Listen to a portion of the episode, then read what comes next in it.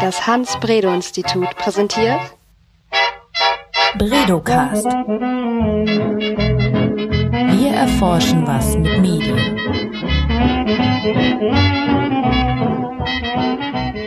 Hallo und willkommen zum neuen Bredocast. Heute geht es bei uns um Kinder. Und bei mir ist Joanna Kühn, die mir Rede und Antwort steht. Joanna ähm, hat Kommunikationswissenschaften und Germanistik studiert im Bachelor und ähm, im Master Soziologie und ist am Hans-Bredow-Institut seit Januar 2014 als wissenschaftliche Mitarbeiterin.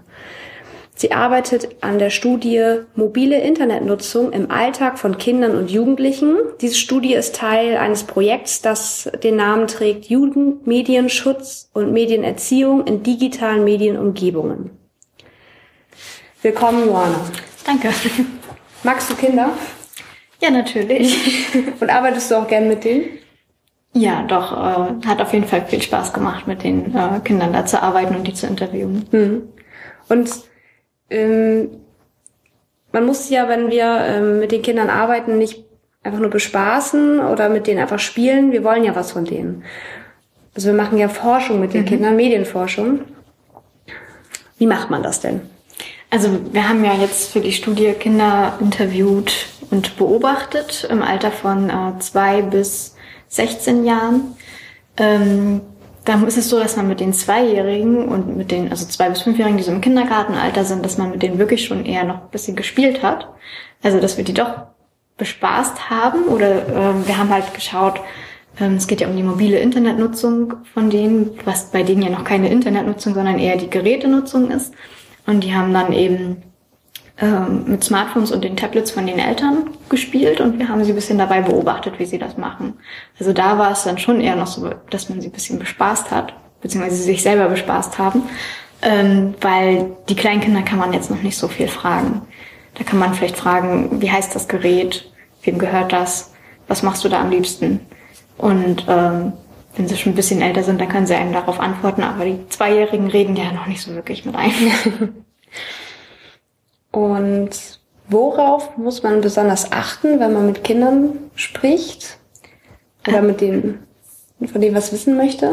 Also man muss ja schon, wenn man einen Leitfaden erstellt, muss man schon darauf achten, die Fragen einfach zu halten. Ähm, Hauptsätze möglichst, ganz kurze Fragen ihnen vielleicht vorher auch noch mal ein bisschen was erklären. Also bei den Älteren, wo es dann auch um Smartphones geht, haben wir dann manchmal noch mal geschaut, ob die den Unterschied zwischen einem normalen Handy und einem Smartphone kennen und das vielleicht noch mal ein bisschen erklärt. Ähm, und dass man auch guckt, dass der Leitfaden nicht zu lang wird. Also bei einem siebenjährigen Kind sind 20 Minuten gefühlt schon sehr lang. Also da hatte ich auch äh, einen Fall, da die hat schon viel mit mir so erzählt gehabt und äh, schien gar nicht so, aber im Nachhinein meinte sie, oh, das war so lang. Und dann habe ich geguckt, das waren auch nur 20 Minuten, das ist doch gar nicht viel gewesen. und bei den Älteren, da kann man dann auch schon, also bei den 14-Jährigen, da haben wir dann mit einer Mädelsgruppe, äh, da wollten die nach zwei Stunden noch gar nicht wirklich aufhören zu reden. Mhm. Und wie muss man sich das vorstellen? Sitzt man mit den Kindern an einem Tisch oder also Geht man in ein Spielzimmer mit denen oder wie, was ist bei der Umgebung irgendwas, äh, was ihr vorher beachtet habt oder was du jetzt im Nachhinein ähm, vielleicht anders machen würdest? Also bei den Kindergartenkindern haben wir es so gemacht, dass wir zu denen nach Hause gefahren sind, zu den Familien, was ich auch immer noch eigentlich am besten finde, weil ähm, die müssen natürlich auch mit den Geräten ähm, spielen oder, oder damit arbeiten, die sie kennen. Das bringt jetzt nichts, wenn wir ein Tablet mitbringen vom Institut und äh, da drei Apps raufladen und wenn die das noch nie gesehen haben und die Apps nicht kennen, dann bringt uns das nichts. Außerdem wollen wir auch wissen, welche Apps nutzen die selbst und welche kennen sie und wie können sie auf dem Gerät navigieren. Und ähm, wenn man die Leute jetzt einladen würde, dann habe ich immer so die Befürchtung gehabt, dass es dann heißt, ah, jetzt haben wir unser Tablet vergessen und dann sind die Kinder natürlich auch manchmal ein bisschen schüchtern und mhm. in einer gewohnten Umgebung macht sich das natürlich ein bisschen besser, wenn die zu Hause sind und dann habe ich auch meistens gesagt, ja, wo machen wir das jetzt? Am besten da, wo sie es immer machen. Mhm. Auf der Couch oder im, im, Kinderzimmer, je nachdem, wo sie eigentlich die Geräte nutzen. Mhm. Und bei den älteren Kindern haben wir dann geschaut, dass wir sie dort interviewen, wo sie sich eigentlich auch immer aufhalten, auch um den Aufwand ein bisschen geringer zu halten. Da waren wir dann zum Beispiel entweder mal in der Schule oder im Jugendclub oder in äh, irgendwelchen Freizeitveranstaltungen, zum Beispiel nach dem Volleyball in der Turnhalle. Ähm, welche Rolle spielt die Anwesenheit der Eltern bei solchen? Ja, ich kann, ich muss, muss immer so unterscheiden in diese Altersgruppen. Ja, also bei ist so den, gut, ja. bei den Kindergartenkindern ist es halt immer so gewesen, dass ich gefragt habe, wie wie es dann ist, ob das Kind das Gerät überhaupt alleine nutzt. Ähm, wenn ja, äh, ob es dann möglich ist, dass wir das auch alleine mit dem Kind machen können, damit wir halt das auch sehen. Aber wenn die Eltern jetzt gesagt haben, also mein Kind darf das gar nicht allein nutzen, ich bin immer dabei, dann war die Mutter halt auch immer dabei oder der Vater, sodass sie ähm, dann auch manchmal geholfen haben. Viele Eltern haben dann auch mal ein bisschen reingeredet, so wie, na, nun mach doch mal noch diese App an und zeig doch mal das noch, willst du nicht noch lieber das spielen? So dass sie ein bisschen eingemischt haben. Ein paar haben sich dann doch wieder eher zurückgehalten. Und ähm, bei den Schulkindern haben wir dann eigentlich schon geschaut, dass wir die Eltern nicht dabei hatten. Ich glaube, wir hatten auch keinen Fall, wo wirklich die Eltern mit drin saßen. Einmal hatte ich einen Jungen, der war, glaube ich, neun. Da fragte die Mutter den Jungen, äh, kann ich im Zimmer bleiben oder soll ich rausgehen? Und sagte der Junge, nee, geh mal raus. Äh, und äh, weil die das auch, glaube ich, ganz toll finden, dass sie als Experten sozusagen ausgewählt worden sind und äh, darüber reden können über das Thema. Und jetzt sind sie mal wichtig und nicht Mama. Und ich glaube, manche wissen dann, dass Mama da vielleicht mit reinreden würde und sich einmischt. Während jetzt aber bei den Elterninterviews, wir haben ja auch Eltern interviewt, da schon häufiger dann die Kinder doch noch mit bei waren. Okay. Das kann, Zur kann- Unterstützung für die Eltern, ne? Ja, auch einfach auch, weil Ja. sie dann einfach nicht den Raum mehr verlassen haben oder dann waren die mit bei und haben dann vielleicht auch mal so Zwischenfragen gestellt und das kam dann auch vor. Ähm, würdest du sagen, dass Kinder, du kannst auch gleich gerne wieder in die Altersgruppen unterteilen, ehrlicher sind als Erwachsene? Also vielleicht oder so unmittelbarer, vielleicht unbedachter und dadurch ehrlicher. Ähm, Das kommt da wirklich, glaube ich, aufs Alter drauf an. Ähm, wie gesagt, bei den Kindergartenkindern, die erzählen ja noch nicht so viel. Also da kann ich das, glaube ich, gar nicht so richtig sagen, was da ehrlich unehrlich ist. In der Grundschule ist es dann wieder so, dass so zum Beispiel so sieben, achtjährige schon ehrlicher sind in dem, was sie so erzählen, weil sie da eigentlich gar nicht so drüber nachdenken. Andererseits kann man den Aussagen manchmal auch gar nicht so trauen oder vieles wissen sie einfach nicht. Wenn ich frage, wie lange hast du denn das Smartphone schon? Ja, schon ganz lange. Und dann kommt raus, das haben sie vor einem halben Jahr zum Geburtstag bekommen. Also die können ja einfach diese Zeiträume noch gar nicht einschätzen. Also Sie sagen das alles ganz ehrlich, so wie sie es empfinden. Aber man muss da immer noch mal hinterfragen, ähm, können die das eigentlich schon einschätzen? Und äh, auch wie viel Geld das gekostet hat. Also dann sagt die Siebenjährige, soll ich dir verraten, wie teuer mein iPod war? Ich so, ja, kannst du machen. Und dann ähm, sagen, ja, da hat 80 Euro gekostet. Und äh, dann erzählen die mir das halt dann auch alle.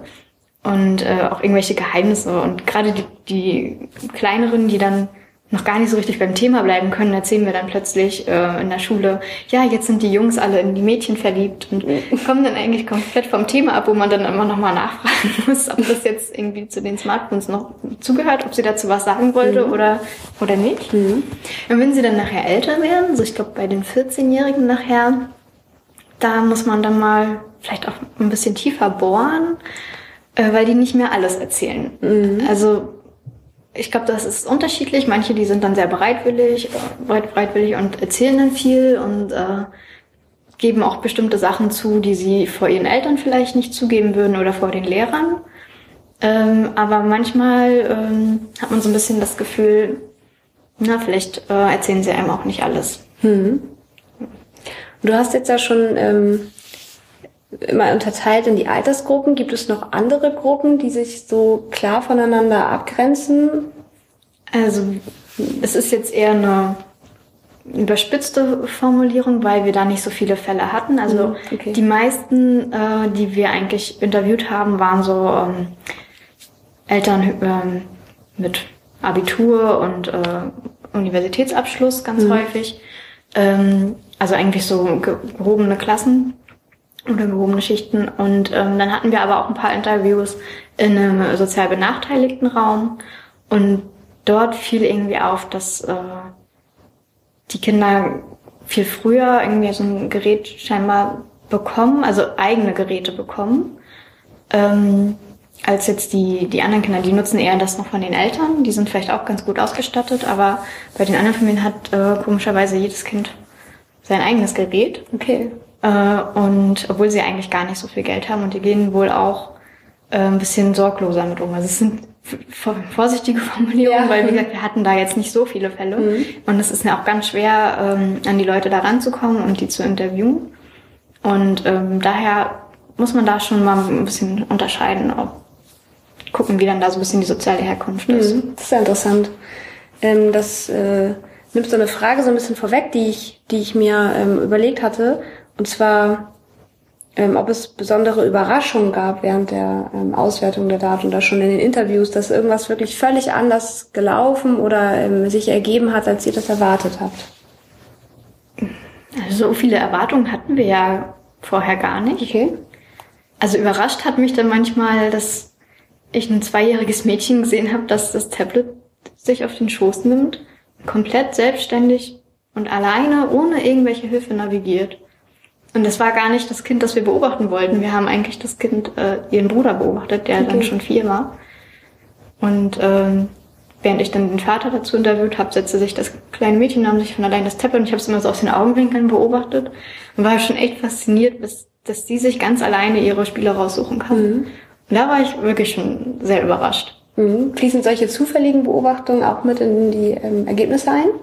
Ja, also ich versuche es dann so einzuarbeiten, so am Rande, dass ich dann äh, noch so einen extra Text irgendwie schreibe oder mhm. sowas, dass ich dann sage, okay, das und das ist mir aber auch noch aufgefallen. Mhm. Oder das, der Vater, die Eltern, die reden ja zum Beispiel auch nicht nur über ihr Kind, was wir beobachtet haben, sondern oftmals fließt ja dann auch das, das Geschwisterkind mit ein. Mhm. Und dann ähm, kommt das trotzdem eigentlich mit dazu. Mhm. Ihr habt äh, qualitativ gearbeitet. Mhm. Das ähm, bedeutet, ihr hattet relativ wenige ähm, Interviews geführt. Ihr mhm. habt die ähm, intensiv ausgewertet. Kannst du dazu noch mal so, so ein bisschen was erzählen, was das bedeutet? Also wir haben jetzt von den Kindergartenkindern haben wir zwölf Kinder plus jeweils ein Elternteil interviewt bzw. beobachtet. Ähm, das ist alles immer noch recht übersichtlich. Wir haben dann zu jedem äh, Fall eine Einzelfallbeschreibung angefertigt zu verschiedenen Kategorien und das wird jetzt äh, zum Text verarbeitet. Bei den Schulkindern war das alles ein bisschen äh, komplizierter. Also da sitzen wir ja auch noch auf, an der Auswertung jetzt dran. Ähm, da haben wir ja mit äh, dem europäischen Netzwerk Net Children Mobile äh, zusammengearbeitet ähm, die haben so eine Vorlage gegeben, dass wir es halt eben äh, ein bisschen Kategorien schon vorgegeben, nach denen es ausgewertet wird. Und daher ähm, wird das wahrscheinlich alles noch ein bisschen unübersichtlicher für uns, weil wir die Kategorien selber nicht zusammengestellt haben und die Hälfte davon jetzt noch auf Englisch übersetzt wurde und wir dann mit Englisch und Deutsch ein bisschen jonglieren müssen, mhm. weil der Bericht ja nachher dann fürs Bundesfamilienministerium ja auf Deutsch sein wird. Mhm, okay. Und ganz am Ende, was, was wisst ihr da oder was, was kann man da so für, für Sachen, kann man da welche Fakten rausziehen? Kann man sagen, alle Kinder, die drei Jahre alt sind, können richtig gut schon mit dem Tablet umgehen oder welche, kannst du da was erzählen? ja, also wie gesagt, wir stecken ja noch mitten in der Auswertung, das heißt, so ganz abschließende Sachen kann ich noch gar nicht sagen. Ähm, ich würde das, auch wenn ich es viel in Alterskategorien jetzt unterteilt habe, ähm, wie gut die mit diesen Geräten umgehen können, hängt gar nicht unbedingt davon ab, wie alt sie sind, sondern auch viel, wie viel sie selbst nutzen dürfen und ob sie ein eigenes Gerät haben. Sobald sie ein eigenes Gerät haben, geht das natürlich alles viel einfacher von der Hand. Das lernen die auch sich ganz schnell an. Wenn sie aber jetzt nur das Tablet von den Eltern nutzen dürfen und dann nur einmal die Woche und, und äh, die Mutter immer dabei sitzt oder so, dann ähm, fällt die Nutzung schon ein bisschen schwerfälliger. Also ich habe jetzt kaum ein Kind eigentlich erlebt, das nicht mit diesen Geräten klargekommen ist. Also das können die einfach. Mhm. Ähm, aber wie gut sie das können und wie gut leicht ihnen das von der Hand geht, das hängt, glaube ich, ein bisschen davon ab, wie häufig sie es nutzen dürfen. Mhm. Und ähm, das wird ja ist jetzt da noch nicht die äh, das Ende der Forschung in diesem Bereich. Also aufgrund eurer, eurer qualitativen Herangehensweise mh, könnt ihr sozusagen, ihr könnt natürlich nur Aussagen über die Gruppe irgendwie treffen, die ihr da jetzt in- interviewt habt. Ja. Aber was passiert dann damit weiter? Welche, wer nimmt sich diese Ergebnisse und macht dann was damit? Was erwartet ihr da? Also wir wollen ja eigentlich herausfinden, was machen die Kinder mit den Geräten, wie, wie gut können sie damit umgehen und äh, ja genau, was machen sie, was nutzen sie dann überhaupt und äh, wo liegen jetzt vielleicht noch irgendwelche Risiken, ähm, zum Beispiel was die Datenverbreitung angeht oder Cybermobbing, äh, wo müsste man sie ein bisschen sensibilisieren. Wir haben dazu ja auch noch Lehrer interviewt, die dann da auch noch zu diesem Thema recht viel sagen können, was in der Schule so alles passiert und ähm, wo kann man irgendwelche Risiken vielleicht in der Zukunft vermeiden durch ähm, irgendwelche Veranstaltungen in der Schule oder für Eltern, dass man sie ein bisschen aufklärt oder auch halt direkt mit den Kindern arbeitet. Äh, aber auch äh, wollen wir jetzt auch nicht außen vor lassen, dass es natürlich auch gewisse Chancen bietet. Also wir haben dann auch öfter mal diese Tablet-Klassen angesprochen, die es ja mittlerweile schon in einigen Schulen gibt. Und ähm, da waren auch viele Eltern recht aufgeschlossen gegenüber, weil sie dann, glaube ich, auch ein bisschen die Hoffnung haben, dass diese ganze Medienerziehung mehr in die Schule reingeht und sie sich selber vielleicht gar nicht mehr so viel kümmern müssen. Aber ähm, genau da geht es uns halt auch viel drum, dass gucken, wie läuft denn das nachher mit der Medienerziehung? Wo liegen da jetzt noch Defizite? Also, okay. Wo brauchen die Kinder Hilfe? Und, Oder auch die Eltern oder die Lehrer. genau. Oder? Okay. Ja. Und die Studie, das hast du eben schon angedeutet, die ist noch nicht abgeschlossen. Wann wird die fertig sein? Wann äh, werden Ergebnisse präsentiert? Ähm, das kann man jetzt noch gar nicht so genau sagen. Also jetzt im Herbst sollen die Berichte eigentlich äh, fertig sein zu den einzelnen Gruppen. Ähm, und da muss man halt schauen, wann die präsentiert werden. Also da gibt's jetzt noch keinen festen Termin. Ja.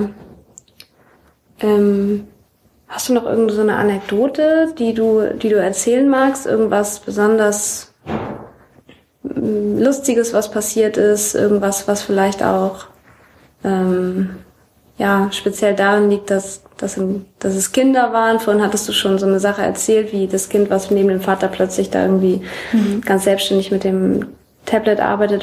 Gab es da noch mehr Erlebnisse, die so, die so sich eingeprägt haben in der Arbeit mit Kindern? Na, eigentlich ist es dann fast so einen generellen Eindruck hinterlassen hat, was, wo man dann auch äh, nach den ersten Interviews sich noch was überlegt hat. Also gerade bei den kleinen Kindergartenkindern ist es dann so, dass man ja erstmal so die Eltern auch in einzeln interviewt hat und da waren die Kinder eigentlich immer mit dabei. Und die fanden das natürlich plötzlich gar nicht mehr toll, nicht mehr Mittelpunkt der Aufmerksamkeit zu sein und haben dann die ganze Zeit da äh, rumgeturnt und die Mutter abgelenkt und wollten was zu essen haben. So dass ich dann angefangen habe, ähm, so eine Ausmalvorlagen mitzubringen und, und Buntstifte, damit ich sie irgendwie beschäftigen kann. Und je älter die Kinder wurden, desto schneller wurden sie aber fertig mit der Ausmalvorlage und wir waren dann immer mit dem Interview noch nicht fertig. Aber ansonsten, äh, was ich vielleicht noch dazu sagen kann, wir hatten noch eine Interviewmaus gebastelt, die Mausi. Das war ein Plüschtier, wo wir dann ein Mikro durchgeschoben haben und da haben wir eben das Diktiergerät angeschlossen, äh, um den kleinen Kindern zu erklären, hier, das ist Mausi, die hört jetzt zu, was du sagst. Und Mausi kam wirklich sehr gut an. Also es hat wirklich, äh, haben die Kinder Okay. sich immer gefreut und dass wir halt nicht einfach so ein äh, Aufnahmegerät da vor den hinlegen und sie da am besten noch dran rumspielen. Mit der Maus, die haben sie manchmal in die Hand genommen, ein bisschen gedrückt und dann aber wieder hingelegt. Und dann öfter auch mal im Interview nachgefragt. Und die Mausi hört jetzt zu. Und kann die, kann die auch was sagen? also die fanden sie ganz interessant. Okay, also sozusagen so eine Verkleidung für das Mikrofon Genau, oder richtig ja. Interaktion. Also haben die Kinder mit der Nee, Maus geredet. Okay. Also wir hatten halt schon überlegt, oder manchmal habe ich dann gesagt, du, du musst mal ein bisschen lauter reden, die Mausi kann ja gar nichts hören. Oder, äh, oder sei mal leise, Mausi versteht ja gar nicht, was deine Mama sagt. Oder irgendwie sowas, dass Okay. ich dann das so ein bisschen erklärt habe. Aber an sich, so Mausi hat jetzt keine Fragen gestellt. Okay. Die war halt da und hat zugehört. Und das war mal ganz, ganz praktisch bei den Kleinen. Ja, okay, witzig. Ja, hast du noch irgendwas, was, äh, was du da noch loswerden willst? Irgendwas? Du hast dir auch Notizen gemacht. Darf ich die? äh, Zeig mal her, was steht da da? Nee, das waren nur meine Anfangsnotizen. Habe ich auch Mausi geschrieben. Ach so, genau. Was, was halt wichtig, was halt eine besondere Herausforderung eigentlich war, war eigentlich überhaupt an diese Kinder ranzukommen. Aha, okay.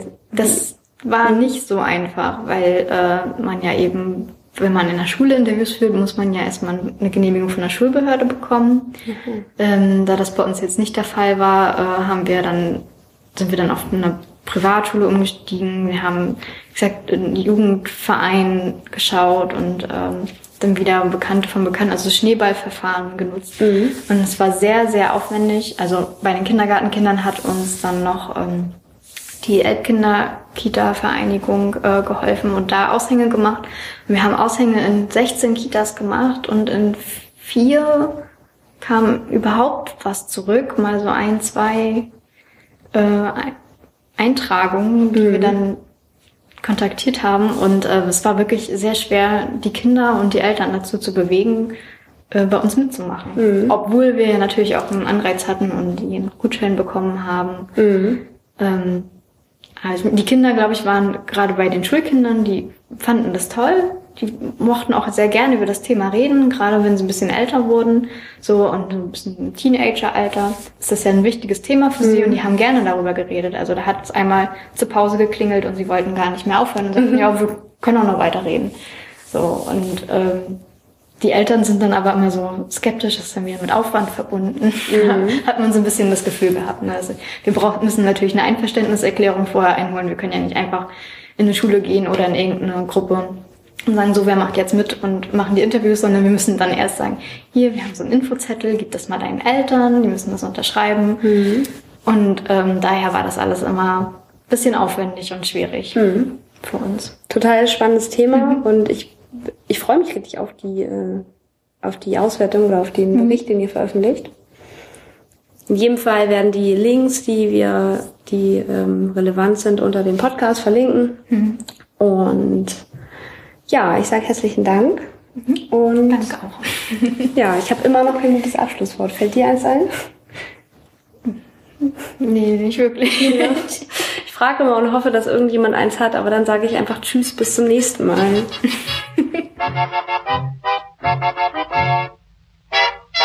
Bredocast. Wir erforschen was mit Medien.